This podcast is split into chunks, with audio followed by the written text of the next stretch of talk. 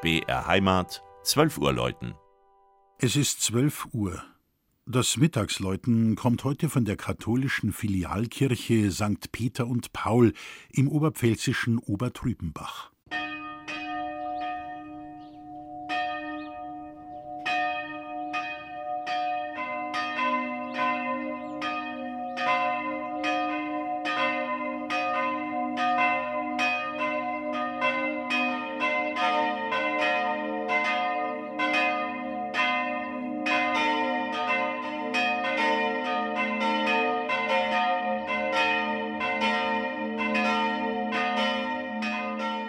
Wir schreiben das Jahr 1022, als der Ort Treupinbach erstmals urkundlich erwähnt wurde.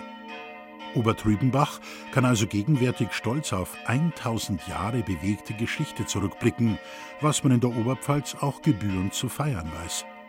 Am letzten Julisonntag findet der große Festtag statt, der zahlreiche Besucher aus nah und fern in den Ortsteil der Stadt Roding locken wird.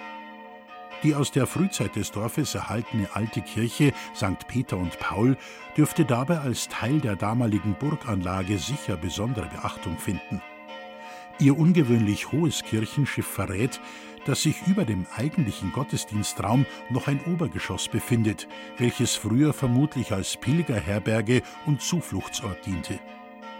Die heilige Messe wird in St. Peter und Paul heutzutage jedoch nicht mehr gefeiert, denn das Kirchlein ist profaniert und wird für Veranstaltungen und Ausstellungen genutzt. Der hübsche barocke Hochaltar mit den gedrehten Säulen fand seinen Platz in der nahegelegenen neuen Kirche. Sie wurde 1935 bis 1937 errichtet und trägt ebenfalls das Patrozinium der Apostelfürsten. Ihre beiden Seitenaltäre lehnen sich stilistisch an den Hauptaltar an und zieren seit 1953 den Innenraum. Besonders erwähnenswert ist die spätgotische Figur des heiligen Petrus am rechten Seitenaltar. Sie soll von einem Flügelaltar der alten Kapelle in Regensburg stammen.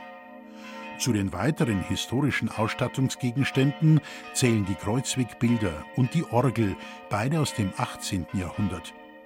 Bedeutend jünger hingegen sind die drei Glocken auf dem Kirchturm. 1950 von Anton Guck in Straubing gegossen, ertönen sie auch heute im feierlichen Gloria-Motiv.